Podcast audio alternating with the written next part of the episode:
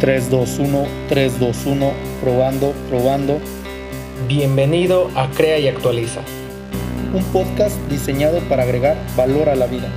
Nuestra pasión es transmitir un mensaje que invite a la innovación, provoque la introspección y genere conciencia.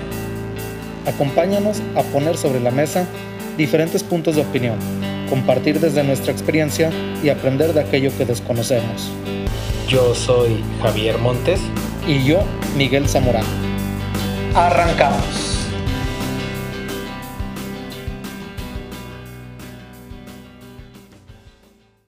Los líderes no son responsables de los resultados. Los líderes son responsables de las personas que son responsables de los resultados. Simon Sinek. Bienvenidos a su podcast favorito, Crea y Actualiza en esta, la segunda entrega de esta trilogía que estamos armando en relación a Simon Sinek, El juego infinito, su libro. Y saludo por aquí a Miguel, ¿cómo estás? Todo bien, todo bien, celebrando que casi ya le llegamos a la audiencia de la corneta, cabrón. Ya casi, ya casi. El podcast número uno escuchado en, en México, sino es que en Latinoamérica, pero ahí vamos, ahí vamos también nosotros, este, caminando y avanzando, para no hacer hoyo, dijeran por ahí. Eso. ¿Qué dice mi Javi? ¿Cómo anda de aquel lado del micrófono? Bien, bien, con ganas de seguir transmitiendo y eh, con más que compartir, porque hay más dudas. Mientras haya más dudas, mientras haya más preguntas, estaremos aquí compartiendo y pues aprendiendo de aquello que, planteas tú, que planteo yo, o a veces que se va circulando un poquito por ahí con todo lo que trabajamos en el... Que la misma vida plantea, ¿no?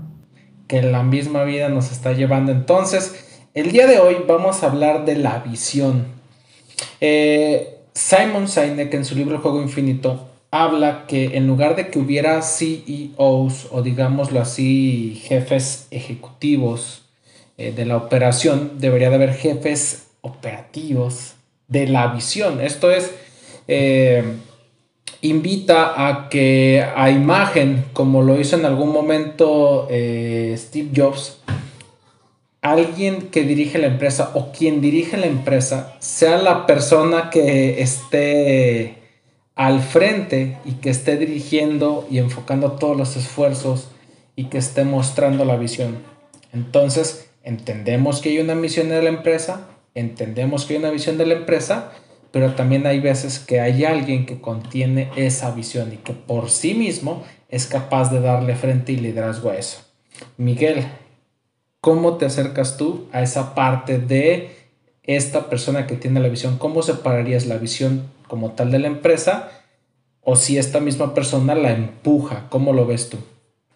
Eh, fíjate que me voy a salir de todo el tema, ¿no? Porque te voy a decir mi definición, que definición, dije ahí le borras. Eso. Este, mi definición, no lo borre, déjelo, joven. Es de humanos errar y equivocarse. Bueno, eh, pasando a mi definición, que la verdad no me considero súper fan de, de Simon Sinek. Me gusta mucho todo lo que escribe, todo lo que dice y todas esas ondas. Pero fíjate que creo que le agregaría algo ahí que, por ejemplo, una visión sin acción no sirve de nada, porque si te fijas, a veces puedes tener la visión, pero mm, no verla realizada, ¿no? Y cuando existe esta colectividad o cuando tienes tú el empuje de, compartir o de irradiar, contagiar, eh, trabajar por esa visión, aclaro y agrego, trabajar por esa visión, pues es como se ve realizada, ¿no? Es, entonces, creo yo que, que como dice Simon Sinek, que le encanta los productos de Apple y hablar de Steve Jobs, este, pues Steve Jobs tenía visiones y las llevaba a cabo, cabrón, incluso antes todavía de, de fallecer, pues dejó un legado de cosas que se hicieran en, en Apple y que se respetaran todavía, aunque él no estuviera. Entonces, para mí eso es un líder, que deja una escuela que no requiere su presencia, pues, sino que, como dice aquí, eh, las personas se vuelven responsables de los resultados. Así lo veo yo, mi estimado Javier. ¿Qué tiene usted para agregar? Es correcto, no, ya entrando un poquito en materia, eh, un punto que quiero poner sobre la mesa es que, como decías tú, o sea, es importante tener la visión, pero mejor aún llevarla a cabo, ¿no? Entonces, eh, yo lo defino como que hubiese una estrategia, ¿no? Sí, sí. Una serie de pasos que nos estén eh, indicando cómo poderlo llevar a cabo, que haya metas dentro de este camino, que sean medibles, que sean eh, totalmente alcanzables, que tengan un tiempo definido. Entonces, yo pondría en esta perspectiva esa parte, porque es importante tener una visión y no solo tener una estrategia. Esto es, si yo tengo una estrategia, la estrategia puede o puede que no funcione. Pero yo como una persona que tiene una visión entiendo que para poder llegar a mi objetivo eh, puedo crear muchas estrategias. Hay muchos caminos para llegar. Sí, eh, recapitulando Steve Jobs, ¿no? O sea, eh, nosotros hacemos la mejor tecnología y ocurre que son eh, celulares, ¿no? Entonces, eh, dentro de ese caminar, dentro de esa visión que él tenía, pues sí, hubo productos que no funcionaron tal cual se esperaba. Digo, y digo tal cual porque una vez que se escala y que se hace enorme la venta de, iPhones, eh, pues el iPod pasó a un segundo plano, ¿no? En esta situación muy, muy concreta. Y pues yo amo mi iPod video que tengo aquí en, el cuarto, entonces eh, se nota cuando alguien tiene una visión y la lleva a cabo. Y se nota cuando es capaz de enfrentarse a que esta estrategia puede o puede que no funcione. Miguel, para ti también es importante que la visión pueda tener diferentes estrategias o la visión conlleva solamente una estrategia y habría que modificarle los pasos para lograr el resultado que se espera.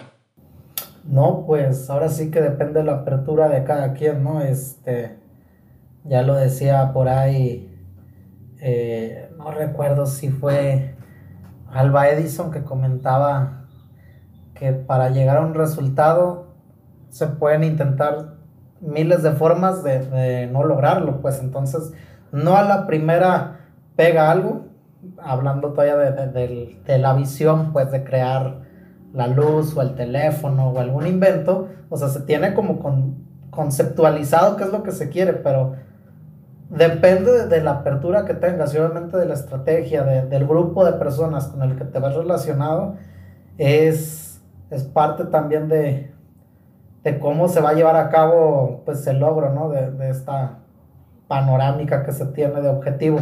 De hecho, ahorita que digo objetivo, fíjate que los puntos que tocaste hace ratito, nada más faltó mencionar eso de que deben de ser mesurables, medibles eh, en tiempo y también tienen que ser objetivos, ¿no? Habría que señalar eso también a la banda por si se pone proyectos o metas. Eh, pues que también se ponga cosas objetivas, ¿no? Hay cosas que sí no tienen que ser 100% reales o visibles, como pudo haber sido intentar volar, pero pues yo creo que siguiendo unos lineamientos que sean razonables se puede lograr todo. Entonces, por los puntos que tocas, creo que puedes tener muchísimas estrategias, pero siempre y cuando tengas esos principios eh, fundamentales, si no es que son pues universales de algún modo, ¿no? Que sea algo eh, que se pueda medir o que se pueda tener la magnitud de, del alcance que puede puede llegar a, tomar. Este, y mi Javi, de alguna manera, si algo no funciona, ¿qué es lo que tú planeas? O sea, ¿cómo, cómo lo abordarías hablando dentro del, mismo tema de las estrategias? ¿Las cambias? ¿Cómo pasas la información? O sea... Eh, pues bueno, se dice que la vida no siempre es un conocimiento empírico a causa de prueba y error, pero muchas veces cuando estamos en busca de, lograr los objetivos que hemos visionado o de en, esa búsqueda de lograr el resultado que deseamos, pues habrá diferentes acercamientos. Eh, tan cierto es que tu acercamiento al resultado que buscamos en este podcast sea de una manera como el mío puede ser de otra. Hay muchos elementos en los que coincidimos, pero cuando tenemos un proyecto y estamos planteando diferentes caminos o ver cuál es la estrategia más eh, factible, eh, eso no nos asegura que funcione no. Entonces, eh, siempre es importante que cada uno pueda aportar y sea capaz de evaluar. Esto es, si tú y yo, Miguel, o, allá afuera es un equipo pequeño, un equipo grande, eh, es una situación de, empresa, de emprendimiento, pues al menos aquí somos dos. Y si fuésemos solamente uno, podemos seguir lanzando ideas y darle un acercamiento y dar eh, algo que, como dices tú, no, si lo mido, entonces puedo corregirlo si no lo miden nada más es como de, ¿funcionó? No. ¿Por qué no funcionó? Ah, pues porque el resultado que tuvimos, ah, pues porque el tiempo que le dimos, ah, porque eh, las limitantes que nos pusimos no se cumplieron, ah, porque esto y lo otro. O sea, si le ponemos parámetros, entonces pudiésemos descubrir en la vida, como lo menciono, no hay muchas cosas, son prueba y error, y si nos requiere, nos invita a hacer eso. Eh, por ahí veía yo en, una clase de emprendimiento que a veces es cuestión de cultura y muchas veces al mexicano no le agrada tanto esa sensación de intentarlo por el miedo al fracaso. Y se quedan ahí o si lo intentan una vez lo abandonan si no funciona. Entonces la cuestión de la cultura aquí es como de no pues es que no le pegó y qué pasó no pues ya mejor se fue a su antiguo trabajo no pues ya como ya había perdido su trabajo, pues se fue mejor a hacer otra cosa, ¿no? Eh, y, si lo remon... La vieja confiable, ¿no? Se fue al gabacho. se fue al gabacho. Y hablando del gabacho, la, la cultura que se tiene ya sobre el emprendimiento es como de, ah, mira, eh, ya viste al Mike López que intentó este emprendimiento y no le funcionó y ahora está en esto y ahora se movió esta cosa y ahora se movió a esto otro y reconocen la labor que el famosísimo Michael López o el Javier Montes han interactuado, han creado, han generado eh, para poder obtener ciertos resultados. Entonces, independientemente de que lo concienticemos a un emprendimiento en la vida, hay muchísimas cosas que hacemos de esta misma manera. Y a veces le damos un peso más importante a esta parte porque incluye tal vez ciertos eh, elementos que no son eh, complejos como el dinero, como las sociedades, como eh, los costos, beneficios. Entonces, creo que le damos mucha importancia, pero en la vida hay muchas cosas que hacemos a, a prueba y error y nos reconocemos. Entonces, habría que también reconocer cuando estamos por ahí poniendo un pie en eso. Mike, si tú eh, tienes talento en la vida, ¿es lo mismo que tener visión? ¿Sientes que porque eres habilidoso, eres capaz de sobrellevar una visión? ¿O cómo pudieses tú eh, hacer que ese resultado que tú deseas llegue, puesto que ya eres talentoso? Fíjate que te voy a responder con una recomendación. A toda la banda le recomiendo que lea un libro de Robin Sharma, que es el líder que no tenía cargo. Eh, por lo que comentas, ¿no? Está esta parte de que para mí ser talentoso y visionario son completamente diferentes. Para mí se respeta quien crea eh, diferente y de hecho si gusta, pues obviamente con todo el respeto y, y con criterios fundamentados, pues podemos tener un diálogo y debatir esta onda, ¿no? Pero para mí eh, son independientes. La otra parte que de lo que comentabas es que sí, ciertamente aquí en México, uh, dos puntos importantes que quiero mencionar es, el primero, sí hay como un, un temor, una pena o una evasión hacia el fracaso. No nos gusta intentar por esa misma limitante. Y la otra, que lastimosamente lo digo, hay veces que suena mal, me ha pasado, lo he visto, lo he escuchado, que hay banda que le gusta ver caer a su compa, ¿sí? O, al extraño, o sea, lo apoya de fuera, pero por dentro le, molesta ver el, triunfo ajeno o le molesta el no haberse visto implícito en, la actividad de su compilla o del conocido. Pues entonces, si falla o algo, pues más que alentarnos, a veces nos decimos como, no, pues estuvo bien, ya no lo intentes, o, ese tipo de comentarios, eh, pues ahora sí que lo puedo decir así, limitativos, faltos de construcción. Este, y sí, en Estados Unidos tú ves gente que aparte de trabajar, vende comida, hace, no sé, reparaciones de casas, este, está en labores también de, emprendimiento como pues, limpiar albercas, cosas así, y todos son súper laboriosos, ¿no? O sea, demasiado dignos. Eh, ahora lo del talento, me ando extendiendo, una disculpa toda la banda. Fíjate que hay gente que es súper talentosa para lo que quieras, pero si no tiene una guía, si no tiene mm, un plan, o si no tiene alguien que se haga cargo de, de su desarrollo evolución, se quedan ahí también, lamentablemente ha tocado verlo, que, si dices, eh, chale, ¿no? Pues tan talentoso que eres y nunca hizo más por él, él mismo.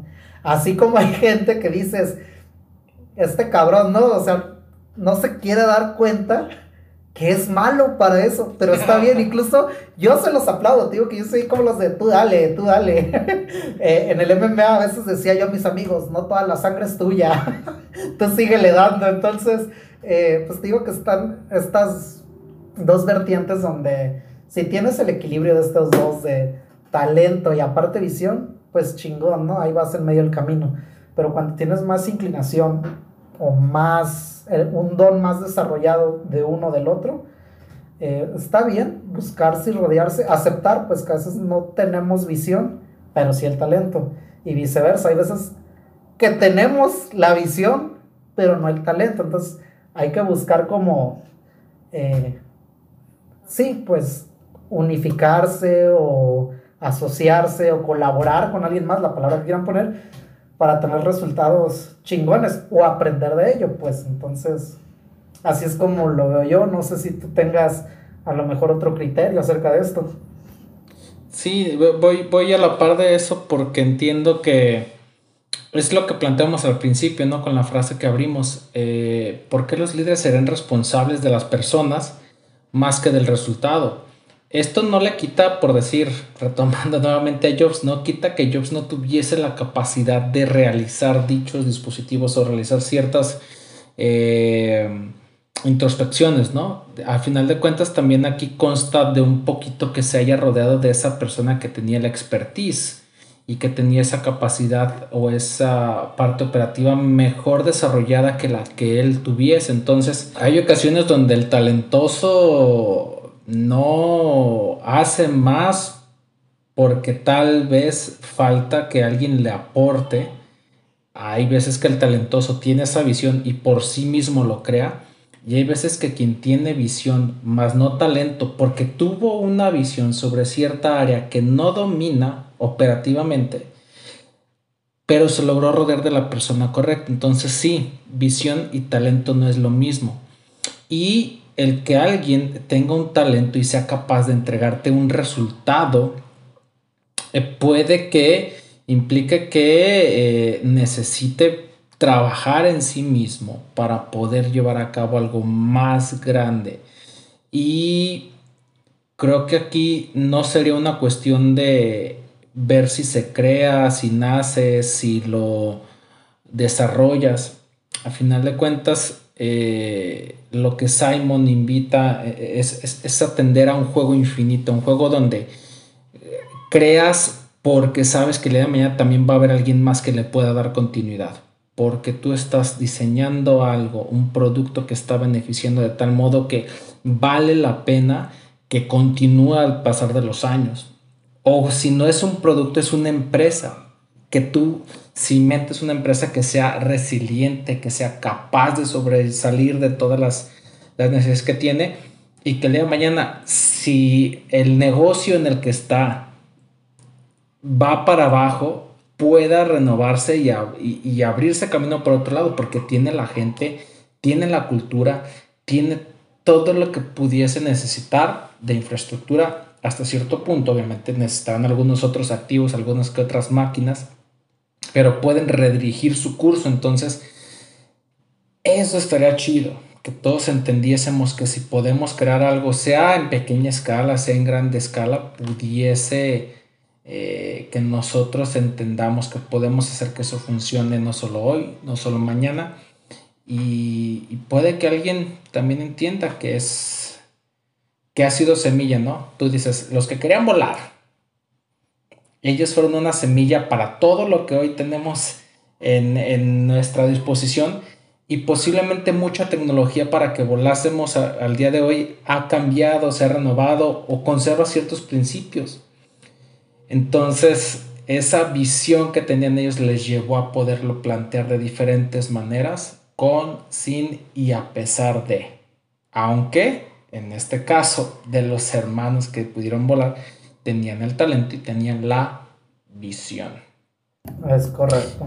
Es correcto. Y por ahí pasándonos a el último punto de la sesión. Simon dice que negar la conexión entre sentimientos y rendimiento es una forma de mentalidad finita. Esto es que como líderes estamos truncados, no estamos siendo capaces de ver más allá, ahora sí que como los Thundercats, de lo evidente. Mike, ¿por qué habría una conexión entre lo que tú sientes y la manera en que tú rindes en tus operaciones diarias? Ah, me iría por lo, por lo más fácil, ¿no? Al final, eh, si nos miden contra una máquina que no tiene sentimientos y simplemente está programada para realizar algún tipo de actividad, obviamente vas a notar un rendimiento superior en una máquina, ¿no? Eh, así el hombre tiene esta habilidad de socializar o de interactuar de maneras diferentes ante un entorno distinto, que lo digo ahora sí que poéticamente que una máquina no. Entonces, sí, dependa cómo me sientas, cómo voy a, voy a rendir. Si ando de buenas, obviamente hay, hay una mayor probabilidad de que los resultados sean óptimos durante ese día o durante esa etapa. Pero si me encuentro en una adversidad o, bajo alguna, pues ahora sí que de manera lo digo, de, alguna turbulencia personal, pues obviamente no voy a estar enfocado y no voy a tener el mismo rendimiento. Lo bonito de esto es, eso, ¿no? Que al final te, te topas con gente te dejas rodear de personas que rápido te pueden cambiar a un nuevo estado de mente o que pueden tomar la batuta en ese momento de, aquello que tú no estás realizando correctamente. Este, y hablando de lo mismo que decías, aprovechando en startupismo y todas esas ondas de emprendimiento, también les recomiendo que busquen a Frank Martínez. Sería como, más bien no los igualaría ni tampoco los comparo, pero sería un mexicano que ha hecho muchísima campaña en cuanto al startupismo en México. Y la verdad es que tuve la oportunidad hace tiempo de, topármelo en, un evento. Y fue la primera vez que lo conocí, pero la manera en que lo ubiqué, o sea, digo lo conocí porque lo vi. Y andaba él vendiendo su libro, pero posteriormente lo, lo conseguí y ya me di cuenta que sí, o sea, él chingándole en vivo es como se rodea de la gente. Entonces, más que ser un autor es alguien que interactúa directamente con su público, con la audiencia, que, está chido la onda. Entonces, si pueden verlo, y creo que tuvo un premio nacional a esta onda del emprendimiento. Entonces, si pueden buscarlo, Frank Martínez, eh, estaría, estaría cool también. Y pues ya, creo que respondí la pregunta y además di un, comentario. Tú, Javi. Eh, sobre lo que mencionas, fíjate, se me hizo muy interesante cuando hablabas de que tal vez el, sentimiento que tenías o, la emocionalidad en la que te encontrabas en ese día no te iba a permitir rendir. Eh, creo que también vale la pena eh, integrar o considerar el nivel de dominio que tengas tú sobre la actividad. Ah, creo que hay gente que logra entender el por qué está realizando cierta actividad y que aún a pesar de su emocionalidad que se encuentre eh, en lo que pudiésemos considerar un punto alto, un punto bajo que le permita trabajar óptimamente, pues su dominio le permite llevar a cabo una función de A a la Z de una manera propia, independientemente de lo que él eh, se encuentra en su emocionalidad. En cambio, digo, la mente es muy ágil y podemos tener un cierto procesamiento de una tarea hasta que lleguemos al punto de hacerlo de una manera automática. ¿Qué es lo malo aquí? Que si nosotros hacemos actividades porque ya estamos automatizados propiamente, porque no entendemos a dónde vamos a llevar ese producto, porque no entendemos a dónde vamos a llevar ese servicio o ese eh, protocolo, ese proceso, entonces creo que ahí sí están las alertas rojas que nos pudiesen llevar a que eh, lo que estemos desarrollando pierda esa calidad, que nosotros realmente eh, bajemos en cuanto a lo que estemos ofertando y no por una manera de decir, oye, necesitas entregar esta parte, este producto, necesitas realizar este proceso no, porque también hay que ser conscientes, hay que ser conscientes de ese sentir y de esa parte identificar cuando tenemos un dominio que nos permite ejecutarlo eh, de principio a fin sin que afecte nuestra emocionalidad y hay procesos que tal vez no. Por ahí un, dato curioso, eh, mi amiga eh, Lupita por ahí se integró a, a cursos de globoflexia, disculpen si no me recuerdo bien el nombre, pero es un arte que realmente te dicen es que si tú no estás en una calma, si no estás en, esa conexión con lo que estás haciendo con tu cuerpo, no logras realizar las figuras que estás intentando hacerlo. Y ahí, o sea, se sorprendía ella porque es correcto, o sea, quien está en un estado correcto, quien está habilitado para hacer ciertas labores como esa que es una situación manual, que implica tu respiración, que implica tu aire, que implica tus movimientos, que implica tu, tu ser, puede verse afectado. Hay otros que tal vez no. Hay gente que realiza procesos en computadora y es como de, bueno, pues eh, tal vez mi única labor es dar reportes y a veces mi reporte es más extenso porque traigo el perico, ahí todo hable y hable y hable y hable, o traigo el coral blanco, como dicen. el coral blanco. el coral blanco. Sí es importante esa situación de sentir y ponerle ojo, ¿no? Y también el, segundo punto al que quería llegar por ahí que mencionaste es la de retomar la batuta de tu persona. Y, creo que también, a pesar de que la visión y el liderazgo es importante, hace ratito mencionaba, ¿no? La capacidad de introspectar, la capacidad de analizar eh, y que yo mismo pueda decir como alguien que está acompañando a un líder, acompañando a, esa persona que tiene la visión donde yo trabajo, donde yo comparto mi trabajo en equipo, donde yo comparto mi trabajo en podcast. Entonces, si yo también soy capaz de analizarme y decir, oye, creo que hoy no estuve tan bien en esto, creo que hoy me siento así, programemos mañana, ¿no? Eh, y algo bien importante es por ello, o sea, yo siempre he recomendado terapia para cuando sentimos que no tenemos esa conexión con nosotros mismos y podernos alinear, ¿no? 100% se requiere del líder para llegar a este punto, 100% se requiere de la persona para llegar a esto. No soy tan, tan flans de que sea 50 y 50. Mike, ¿con qué te quedas en este podcast? ¿Con qué me quedo? Fíjate que con lo de todos podemos ser líderes. Este, los líderes no nacen, todos podemos ser líderes, es una skill que se va desarrollando. No todos debemos de serlo, entonces si no quieres ser un líder, también está muy bien. No está mal si solo tienes una habilidad, pero mientras explotes esa habilidad que tengas, pues chido, ¿no? Y te sientas feliz realizándolo. Entonces, si hay algo que puedas desarrollar en tu persona, a por ello, dijeran por ahí. Y si no quieres hacerlo, pues también vive con las consecuencias de, no haber decidido, como dijiste el último, tomar las decisiones mm, pertinentes para el desarrollo de uno mismo. Tú, Javi, ¿con qué te quedas en este podcast? Yo me quedo con que somos capaces de poder eh, intentar en la vida a prueba y error. Sí, sí, sí Creo que eh, esa cuestión de la visión, integrar aquello que visionamos para nuestra vida, para nuestra empresa, para nuestro emprendimiento, pequeño, grande, mediano, global, local, eh, escolar eh, o de casa, somos capaces de poder plantear lo mejor para actuar y poder recibir el resultado lo más cerca a lo esperado o superarlo. Pues eso sería con lo que me quedo. Eh, ¿Comentarios finales, Miguel? Nada, todo chido. Nos vemos a lo mejor dentro de 15 días. Hemos estado ocupadones, no intencionalmente, pero sí por nuestra decisión propia. Entonces, eh, el material sigue, el contenido sigue, pero posiblemente la entrega de estos capítulos se ve un poquito retardada. Agradecemos su atención y su preferencia.